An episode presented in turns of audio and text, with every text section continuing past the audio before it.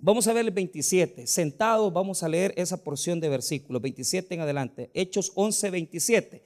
El tema de, del día de hoy, Antioquía, la iglesia solidaria.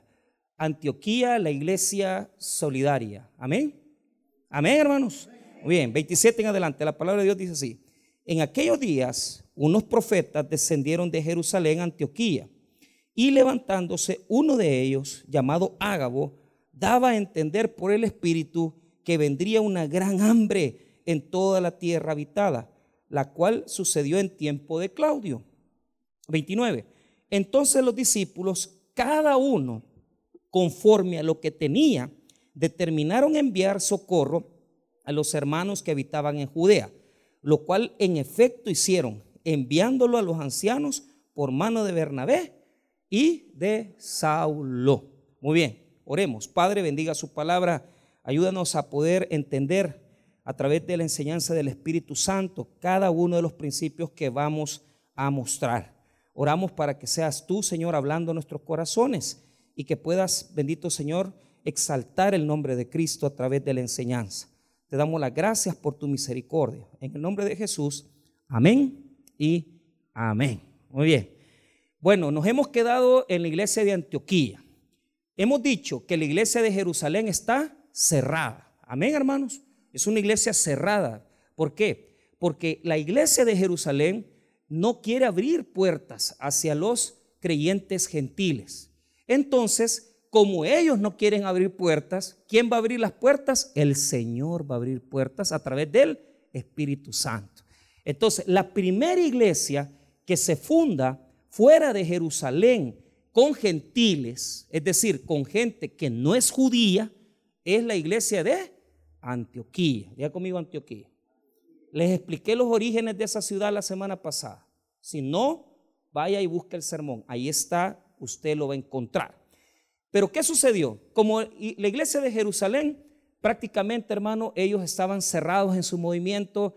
Ellos querían hacer que los que se convirtieran al cristianismo. Oiga, primero tenían que circuncidarse y después de circuncidarse tenían que cumplir la ley y ser creyentes en Cristo.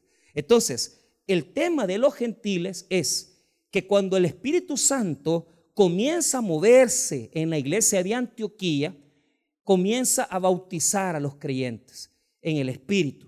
Entonces, cuando los de Jerusalén se dan cuenta de que hay un mover del Espíritu Santo en Antioquía. Acuérdense que Antioquía, era una ciudad pagana, hermanos. Les expliqué la semana pasada que había una diosa llamada Dafne, ¿verdad? Y que la forma de adorar era persiguiendo las sacerdotisas.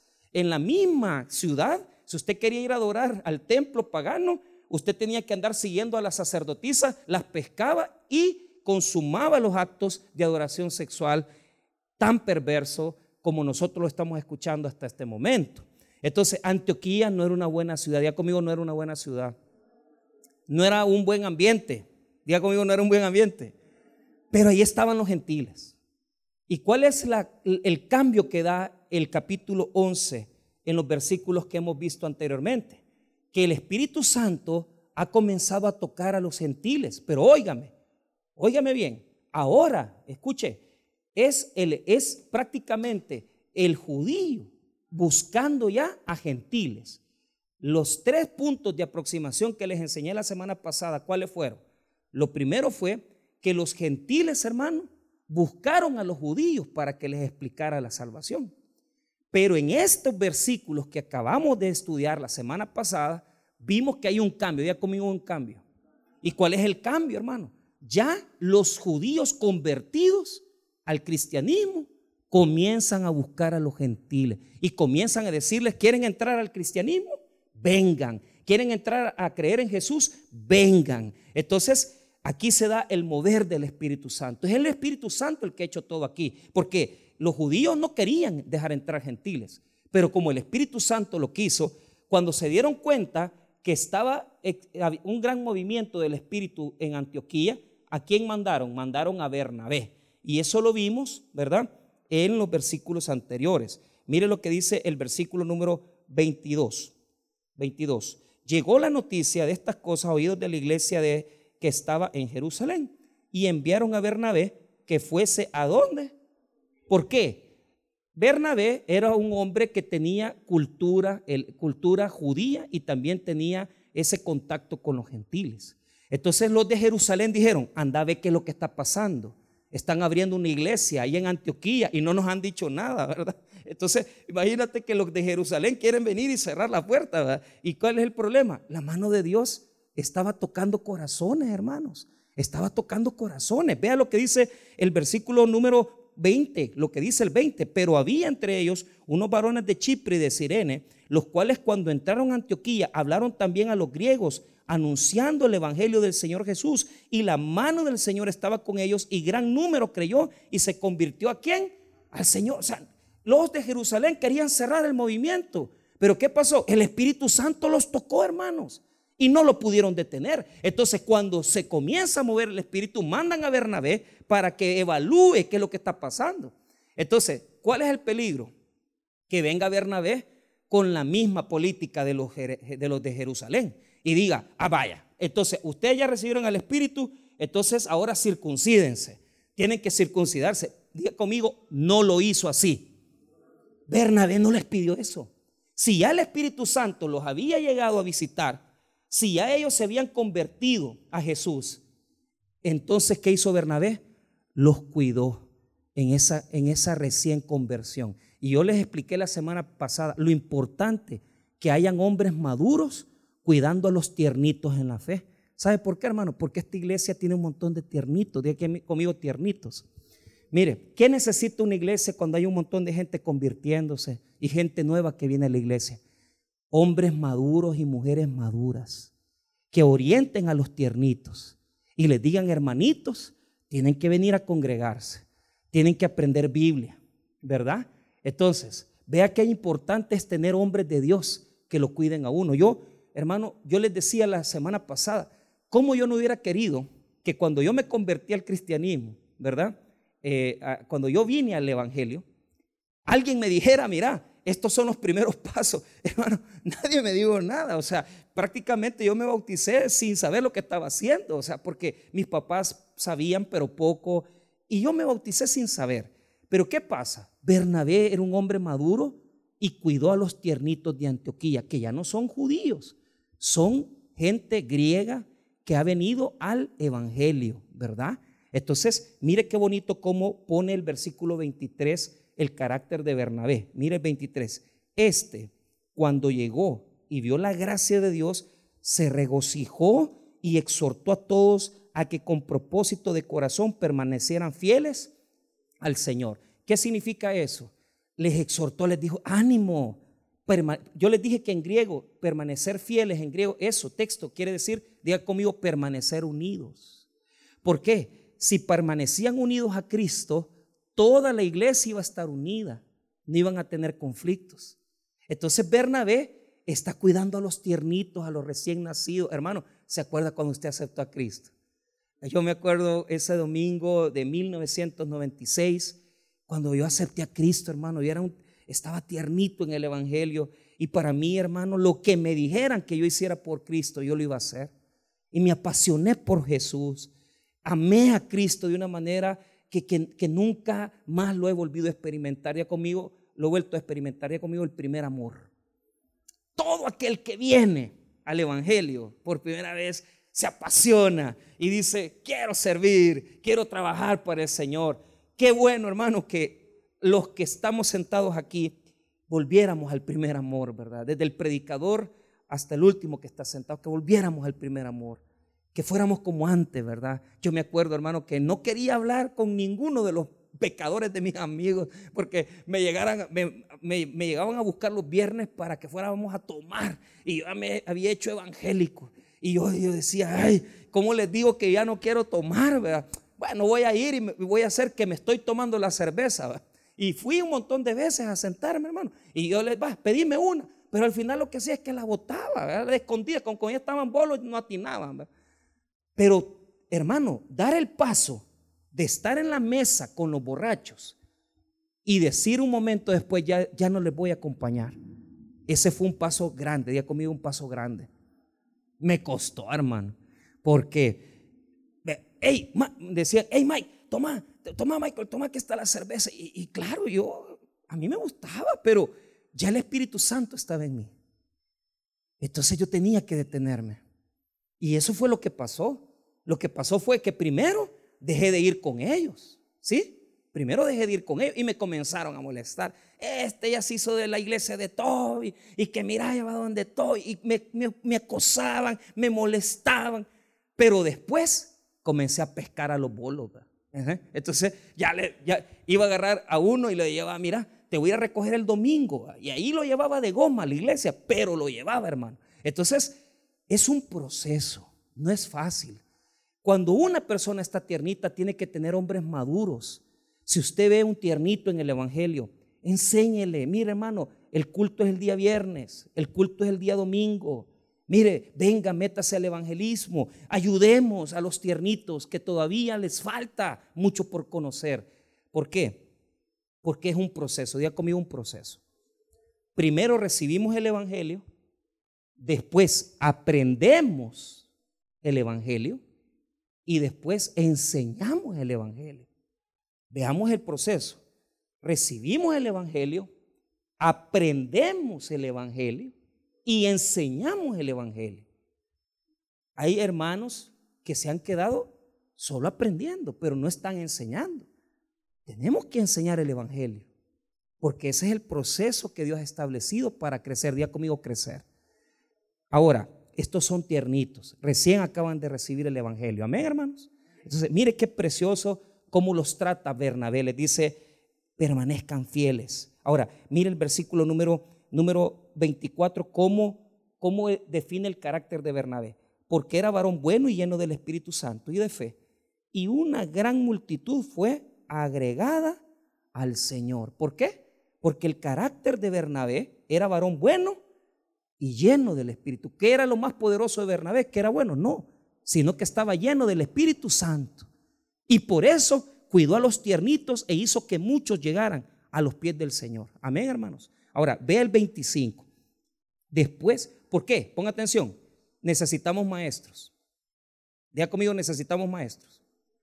Cuando ya te cachan en el Evangelio, tenés un, un maestro que te dice, estos son los primeros pasos.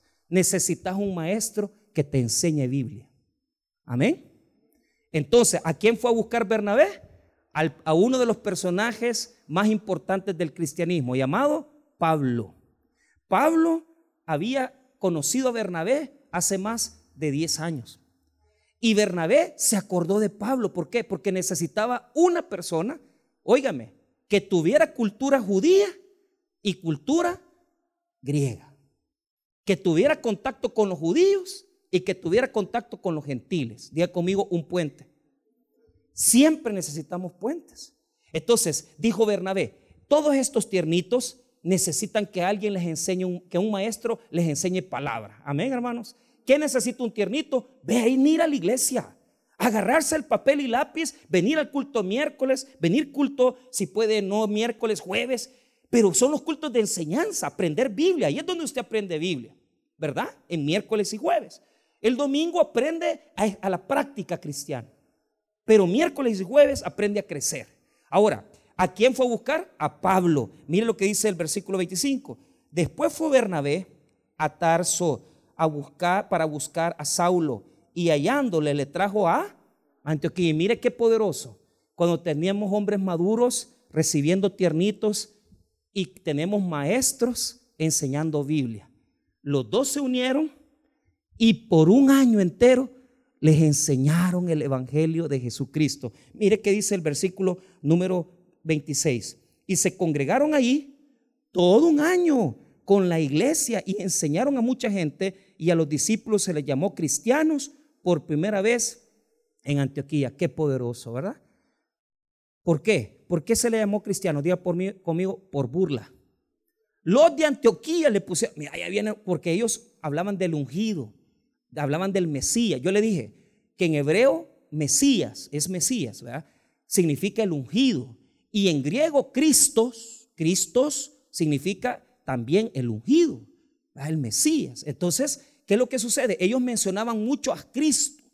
Entonces, por burla, los de Antioquía les pusieron apodo y les dijeron, ahí vienen los cristianos. ¿Pero por qué?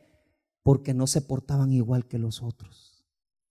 Y yo les enseñé que porque eran diferentes, día conmigo eran diferentes, primero se comenzaron burlando de ellos, pero después este sobrenombre quedó como el verdadero nombre de los cristianos, porque ellos no se metían al culto de pagano, porque ellos predicaban el Evangelio y porque ellos tenían un carácter diferente. Amén, hermanos. Por eso se les llamó cristiano. En medio de una ciudad pagana, en medio de una ciudad donde había paganismo, en medio de una ciudad donde había adoración a dioses paganos, Dios levantó una iglesia, levantó la luz en medio de las tinieblas. ¿Dónde necesita Dios que vayamos? Donde está oscuro, donde hay más oscuridad, donde hay más pecado, donde hay más ignorancia de Dios. Allí es donde tenemos que ir con la luz de Cristo. Amén. Entonces, la relación del verso 26 con el 27 es importante. ¿Por qué? Porque todo aquel que se llama cristiano debe tener otra característica. ¿Y sabe cuál es? Diga conmigo, ser generoso.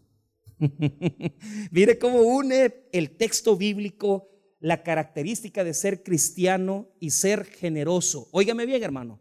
La generosidad y la capacidad que tenemos de ser, de ser caridad, eso es de los cristianos, viene en nuestro ADN. Cristo lo enseñó así, hermanos. Si usted es cristiano, usted es generoso. Si usted es cristiano, tiene que ser también una persona que sepa ayudar a otros. Por lo tanto, el verso 27 hasta el verso 29 nos van a enseñar la característica de la generosidad de la iglesia de Antioquía. Por eso el título del sermón es Antioquía, ¿verdad? La iglesia solidaria. ¿Por qué? Porque ellos, óigame, eran tiernitos y lo primero que aprendieron, además de Biblia, fue a dar. Un año tenían de convertido y ya estaban dando. Y usted ya tiene 20 años aquí no ha dado nada. Mire, yo sé que hay gente generosa en la iglesia. Hay mucha gente generosa que y, dan hasta más. Pero les voy a explicar cómo es la generosidad bíblica para que ustedes la entiendan. Ve el versículo 27. Llegó un profeta. Los profetas, hermanos, llegaron a Antioquía. Ellos venían de Jerusalén. Entonces, vea el versículo 27. En aquellos días, unos profetas descendieron de Jerusalén a Antioquía. Entonces, escuche bien, la iglesia de Antioquía era una iglesia diferente a la de Jerusalén. Amén. ¿Por qué? Porque en Antioquía se estaba moviendo el Espíritu Santo. ¿Cómo sabemos que en una iglesia se mueve el Espíritu Santo? Uno, cuando hay palabra de Dios. Amén. Dos, cuando hay enseñanza bíblica. Y tres, cuando hay profesiones de fe, hay almas. Y cuatro, hermanos, cuando también tenemos, además de gente que enseña la palabra, tenemos gente llena del Espíritu Santo. Escuche bien, aquí hay muchas personas llenas del Espíritu que sirven, que ayudan, que ganan almas, que predican, que enseñan. Eh, gente así es la que Dios quiere usar. Pero escúcheme, como los de Jerusalén tenían a estos profetas, los profetas llegaron a Antioquía, diga conmigo, a darles un aviso. Ese era el objetivo que llevaban. ¿Por qué? Porque ellos como profetas no sabemos cómo, no sabemos por qué son el mover del Espíritu Santo. ¿Cuál es el problema con nosotros como iglesia? Como no somos iglesias espirituales, aquí muchas veces no apreciamos la palabra. No, mire, usted quiere saber cómo es una iglesia espiritual. Si la iglesia aprecia la palabra, si la iglesia tiene Biblia, si la iglesia tiene apuntes, si la iglesia tiene notas de lo que va aprendiendo, es una iglesia que está aprendiendo, está en la palabra. Pero una iglesia en donde no se enseña Biblia, en donde no se enseña la palabra del Señor, donde no se predica y donde tampoco, hermano, escuche bien, hay mover del Espíritu Santo, va a ser una iglesia donde el púlpito lo ocupan para poder venir y solamente hablar y cuentos y cosas, pero no enseñan Biblia. Aquí enseñamos Biblia, hermanos. Ahora, ¿cómo? Escuche bien, ponga atención. Llegan los profetas a Antioquía porque es una iglesia espiritual. Están los tiernitos, recién convertidos, están los maestros, ¿verdad? y hay un mover del Espíritu Santo porque se está convirtiendo gente. Entonces ahí es donde se va a mover Dios, a través de los profetas. Mire lo que dice el versículo número 28. Y levantándose uno de ellos, llamado Ágabo, mire bien, daba a entender por el Espíritu que vendría una gran hambre en toda la tierra habitada, la cual sucedió en tiempo de Claudio. Entonces, el versículo 27 nos habla de los profetas, ¿verdad? El 28 nos habla de la profecía que traía este profeta. Escuche bien, quiero denotar algo. Cuando dice el versículo 28, llamado Ágabo, daba a entender, diga conmigo, un pronóstico. La palabra en el texto griego no habla exactamente de que dio una profecía, sino que lo que él estaba dando es una predicción. Es decir, lo que estaba manifestando es algo que él sentía del Espíritu. No podemos decir que era un profeta, digamos, en todo en la plenitud del Antiguo Testamento. ¿Por qué? Diga conmigo, la Biblia no se había terminado de escribir. Entonces, estos hombres predicaban, enseñaban, daban palabra, hablaban en lenguas, pero muchas veces lo que, lo que daban era una palabra para terminar de escribir la palabra de Dios del Nuevo Testamento. Todavía no estaba escrito. Por eso es que todavía hay profetas aquí. Entonces, después los profetas van a dejar ya de existir, ¿verdad? Estos son profetas ya en el Nuevo Testamento, pero ahorita lo que está haciendo Ágabo es dando una predicción de lo que va a venir por delante. Entonces, ¿qué es lo que quiero que note? Que a través del Espíritu Santo les dice que va a venir una gran hambruna, va a venir una gran hambruna en la tierra. Ahora, yo tengo dos cosas ahí que explicar. Primero, cuando habla de, mire lo que dice ahí en el versículo, toda la tierra habitada, dice el versículo número 28. ¿Qué quiere decir toda, toda la tierra habitada? No está hablando de toda Roma, sino que está hablando de Jerusalén, está hablando de Judá, está hablando de donde estaba la iglesia de Jerusalén. Entonces, el profeta Ágabo llega a Antioquía y le dice, va a haber hambre, señores. Va a haber hambre, pero ojo, ponga atención. Solamente está declarando algo que iba a venir en el futuro. Algo que iba a suceder. Lo está pronosticando en tiempo de Claudio. Ahora, note esto. Según las investigaciones, cuando llegan estos hombres a declarar esta palabra, escuche bien, esto es en el año 41 y la hambruna va a comenzar en el año 46. Óigame, ¿qué está haciendo Ágabo? Diciéndole a los tiernitos de Antioquía que se preparen, porque va a venir un hambre que va a arrasar con ellos, ¿verdad? Entonces, ponga atención. Mire lo que hacen los tiernitos. Mire lo que hace la gente hermano, que recién ha recibido a Cristo. Tienen un año de haber recibido a Cristo. Y mire lo que hacen ellos en el verso 29. Léalo. Entonces los discípulos, cada uno conforme a lo que tenía, determinaron enviar socorro a los hermanos que habitaban en dónde? Hermano, recién se habían convertido y ya estaban mandando ayuda a los de Jerusalén. Ya estaban mandando ayuda a los que están, a los judíos, a, los que no querían que vinieran a la iglesia, a los que no querían que se convirtieran al evangelio. Escuche bien lo que está pasando, hermano. Estos tiernitos le están dando una lección a los más antiguos. Estos tiernitos les están dando una gran lección a aquellos que no les querían dejar entrar en la iglesia.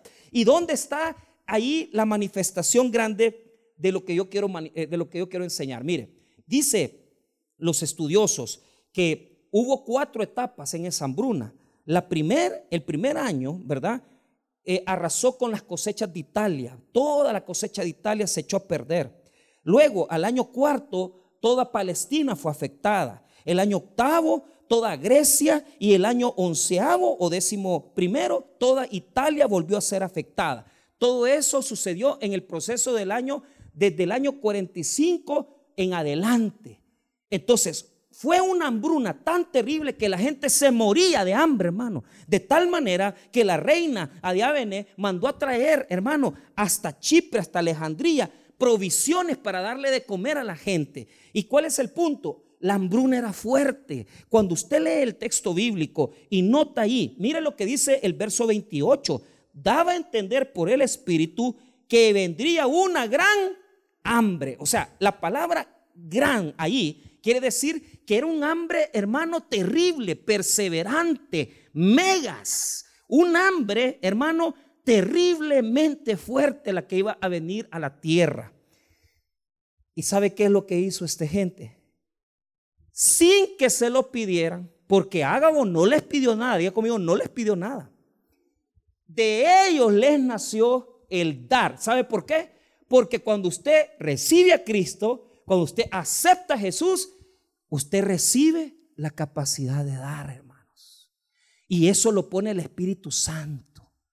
Y eso lo pone el Señor en nuestros corazones. Ahora, les voy a explicar varias cosas importantes. Quiero primeramente darles principios de cómo es esta situación para que ustedes la comprendan y que puedan entenderlo. Desde el principio el Señor Jesucristo estableció, diga conmigo, administración. Primero, estableció un grupo de enseñanza que era el grupo de los doce apóstoles. Es decir, Jesús no vino a hacer cosas en desorden, Jesús actuó en el orden. Entonces, a los doce los preparó en el discipulado. Eso es lo primero que quiero que enseñarles. Número dos, Jesús tenía administración. Amén, hermanos. ¿Por qué? Porque dice el texto evangélico que había un hombre ahí llamado Judas, que era el que llevaba la bolsa de las ofrendas. Pero ¿qué es lo que sucede? Cuando vino una mujer y, le puso el perfume a Jesús, quebrando un vaso de alabastro, carísimo, que valía más de 300 denarios, Judas dijo, no hombre, este perfume lo deberíamos haber vendido y darlo a quienes? Mentiroso, si él le metía la mano a la ofrenda. ¿Ah? ¿Y cuál es el problema? Mire eso de, de que mete la mano a la ofrenda, es viejo. Mire, en la iglesia, en la iglesia viene gente que mire, que cámbiame el billete de 20 y gente con billete falso viene a dar, hermano. Y es terrible, porque mucha gente cree que robándole a Dios va a ser bendecido. Por un billete de 20 pidiendo 15 pesos vueltos, lo que estás llevando nada más es castigo para tu vida. Pero ¿qué es lo que sucede? Jesús mismo estableció la administración. ¿Por qué? Porque el mismo Judas llevaba los recursos, pero el mismo Judas los robaba. El mismo Judas, hermano, tomaba de las ofrendas. Ahora, les voy a dar un tercer principio. ¿Quiénes eran los mayores donantes de Jesús? ¿Quiénes eran los mayores donantes de Jesús? Los que más dinero les daban. ¿Ah? ¿Quién? A ver, escuela dominical. ¿Quiénes son los mayores ofrendantes de Jesús? ¿Quiere saberlo? Vaya conmigo a Lucas 8. Ahí lo va a encontrar para que póngale división ahí, póngale una separación al texto. Mire, dice Lucas 8, capítulo 2 y 3. Lucas 8, versículo 2 y 3. Si usted quiere leer desde el 1, Aconteció después que Jesús iba por todas las ciudades y aldeas, predicando y anunciando el Evangelio del reino de Dios y los doce con él. Mire, no quiere decir, póngame bien, ¿qué es lo que está diciendo el Jesús? ¿Qué es lo que está diciendo el Evangelio ahí? Primero dice que quienes iban con él, los doce, día conmigo los doce. Pero mire, el texto no quiere decir con claridad, pero es como que, aquí está, diga conmigo, las discípulas. Las que más le daban ofrendas al Señor eran las mujeres. ¿Por qué? Porque las mujeres tienen la caja registradora aquí, mira. ¿Ah? ¿Cuánto necesita mi Señor? Mira, unos 300 denarios.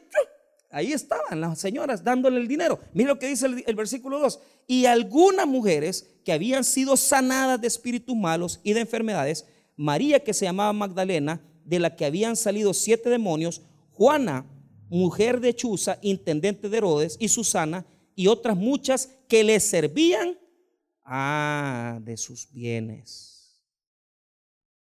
¿Sí? Pero eso no es nada.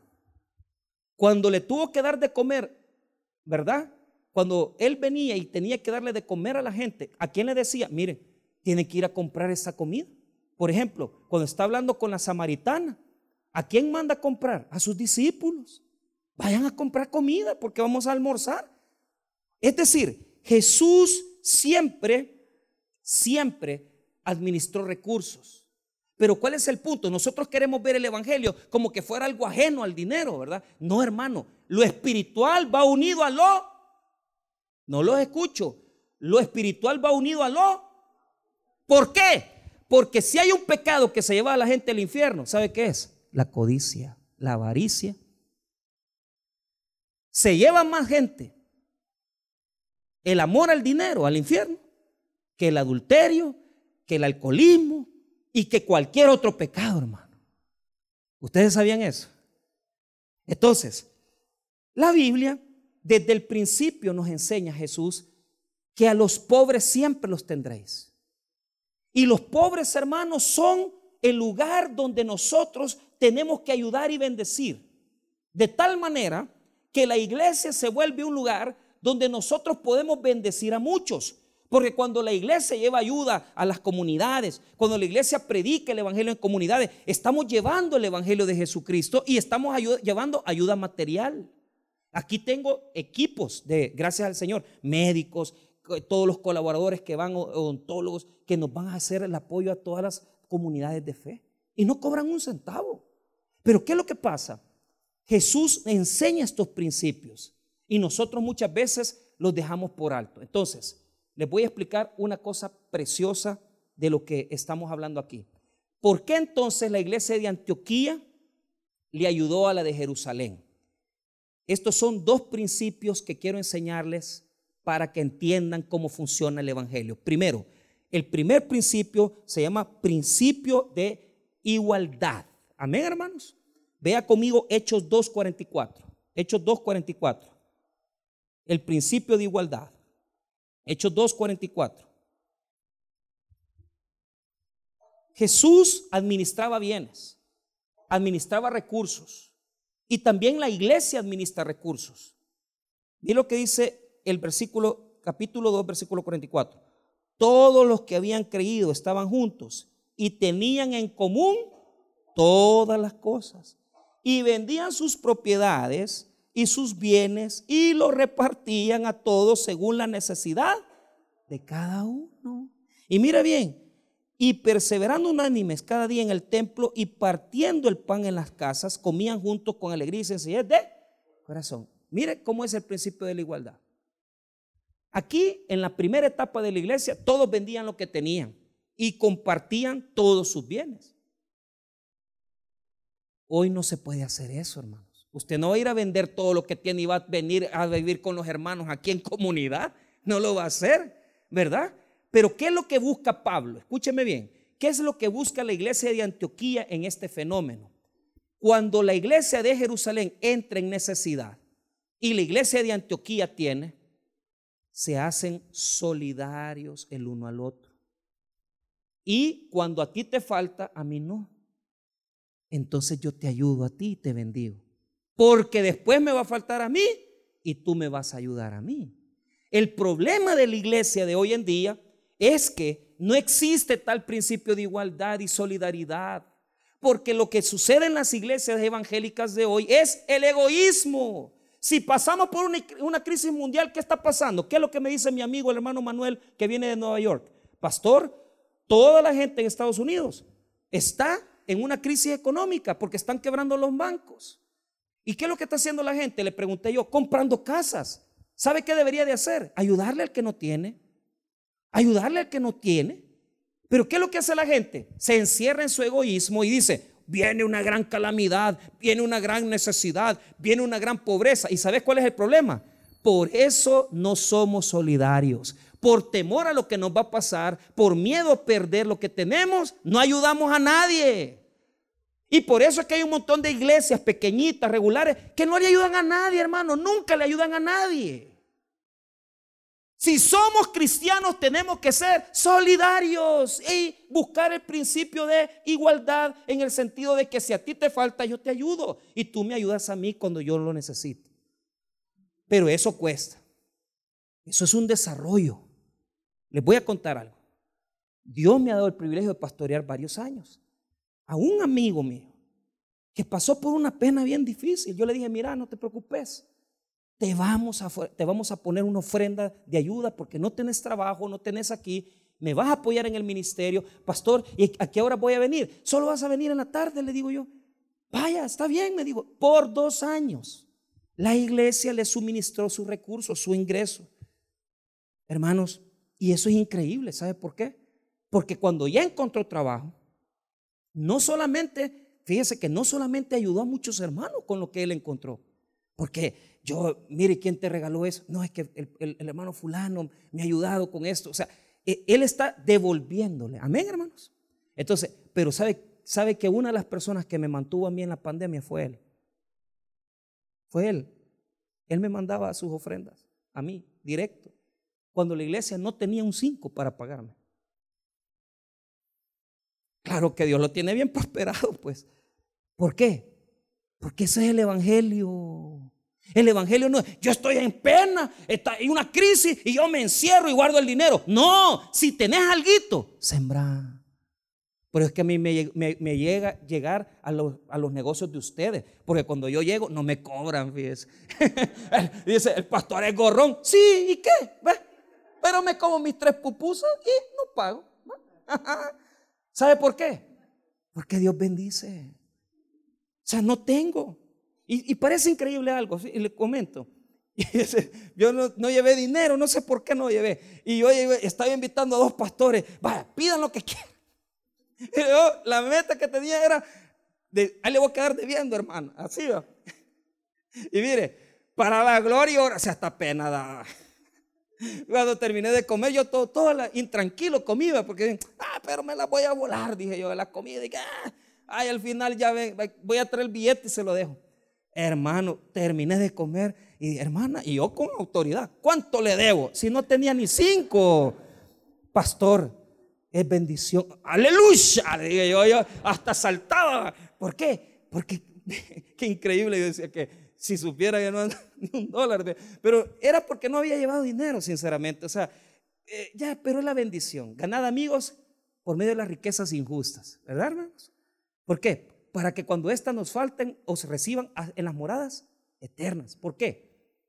Les explico. Si usted, hermano, a través de las cosas del Evangelio, usted le sirve a los otros, usted siempre va a tener puerta abierta hasta en el cielo, hermano. Y esa gente que vos le ayudaste, siempre te va a ayudar a vos. Fíjate. Pero, ¿por qué hay mucha gente aquí que también, pastor, fíjese que le estamos ayudando al hermano fulano? Y a mí me piden permiso, le damos de, él, hermano. Si usted le ha nacido, déle con todo. ¿Sabe por qué? Ganada amigos por medio de la riqueza injusta. ¿Por qué? El pisto que tenemos no es de nosotros y Dios nos lo ha dado, hermano. Y es inmundo, ¿por qué? Porque es pecaminoso. Pero ¿sabe qué? Es bueno tener pisto porque uno se compra sus cositas. ¿ah? Entonces, ¿para qué sirve el dinero? Para sembrar, para ayudar a otros para hacer buenos recuerdos con tu familia, para pasar buenos momentos con tu, con tu hogar, con tu esposa, con tus hijos, con tu segundo hogar. Ah, no, allá no, hermano. Allá usted que está haciendo su propia teología. Pero el principio se llama solidaridad. Ahora, el segundo principio se llama intercambio o reciprocidad. Amén, hermanos. Intercambio o reciprocidad. Veamos este principio en Romanos 15. ¿Por qué? Y con esto voy a cerrar. Les voy a explicar. Romanos 15, 26 en adelante. Romanos 15. Hechos, Romanos 15. Mira lo que dice versículo número 26 en adelante. Mira lo que dice la palabra.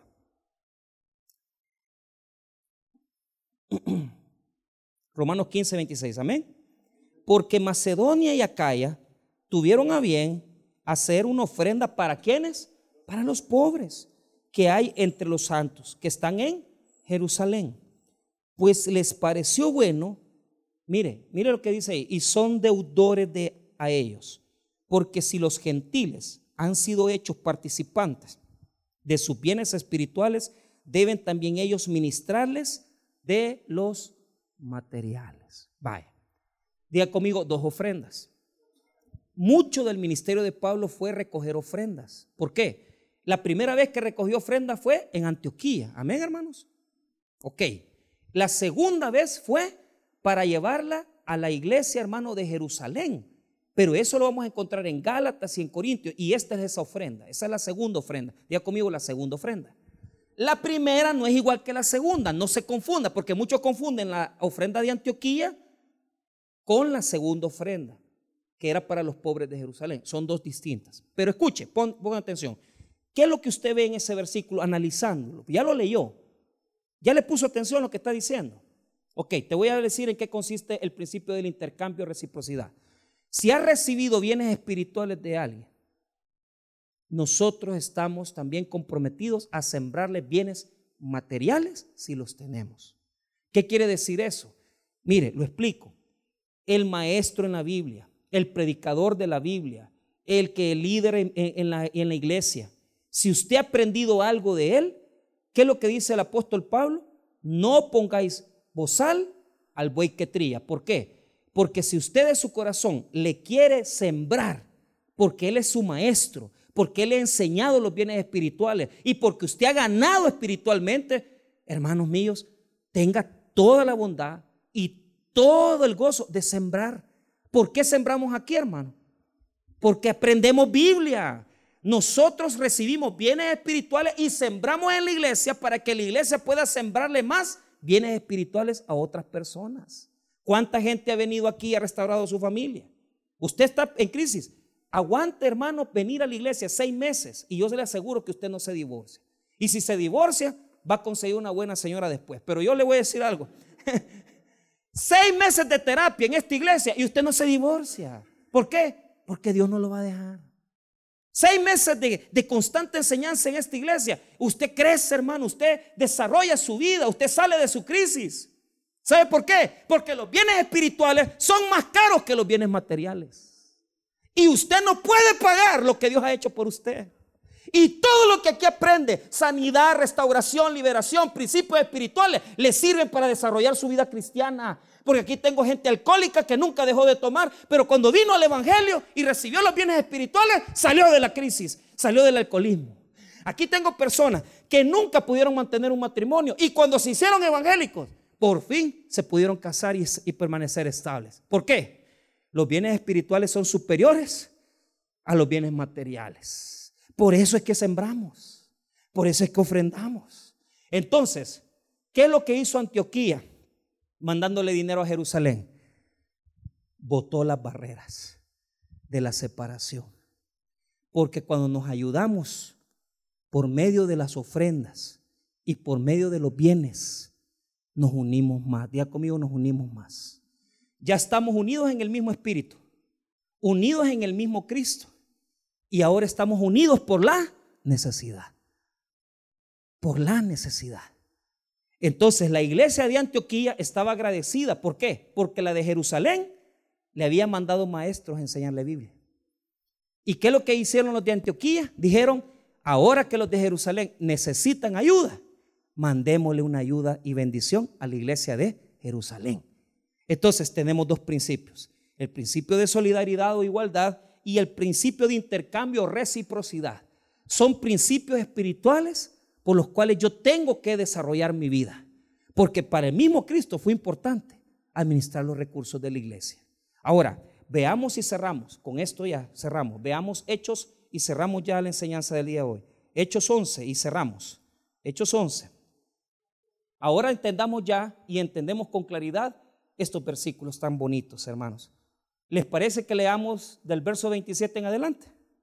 Ok, para cerrar el bloque del capítulo 11 y dejar ya listo la otra semana el 12. Miramos el 27. En aquellos días, unos profetas descendieron de Jerusalén a Antioquía y levantándose uno de ellos, llamado quién?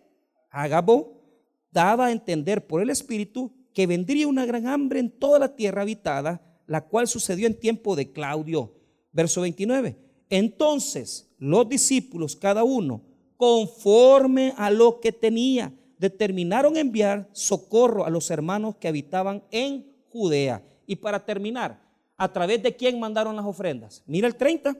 lo cual en efecto hicieron enviándolo a los ancianos por mano de Bernabé y de Saulo. Usaron hombres de Dios para mandar el dinero a Jerusalén. Qué precioso, ¿verdad? La iglesia de Antioquía. Una iglesia dadivosa y solidaria. Amén, hermanos. Qué precioso. Principios. Uno, no se deben poner reglas para dar. No se siente intimidado. Que mire que yo el diezmo, que mire que yo no puedo. De lo que usted sienta y lo que tenga en su corazón. Número dos, que no lo manipulen. Ágabo no vino a decirle a la iglesia de Antioquía, están en necesidad los de Jerusalén, recojan, pero un canasto y se los vamos a llevar. No, Ágabo habló por el Espíritu. Y cuando el Espíritu habla y le da una orden a usted, que es sembrar algo, hágale caso al Espíritu. No le haga caso al predicador ni al que lo manipula. Es que fíjese que necesitamos para apagar la luz. Entonces eso es mala administración. No es que necesitan, es una mala administración. Jamás he venido yo aquí a decir no tenemos para la luz, no tenemos para el agua. Nunca lo he hecho. Y si Dios permite, tal vez ya muriendo me lo voy a llegar a hacer, pero ya ahora no. Tres, se debe dar conforme a la capacidad. Cada uno dio conforme pudo lo que tenía. Punto, hermano. O sea, cada quien da lo que puede dar.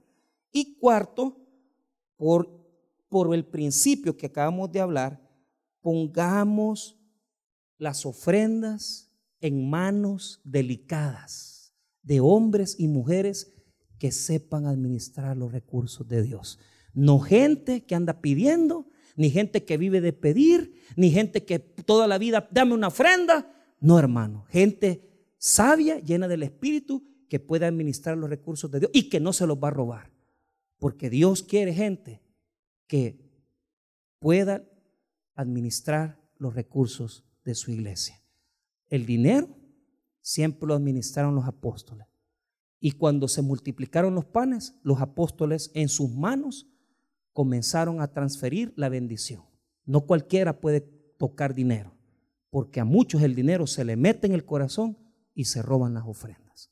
Hay que tener cuidado y ser una iglesia solidaria siempre y cuando tengamos dadivosidad en nuestros corazones. Vamos a orar, hermanos.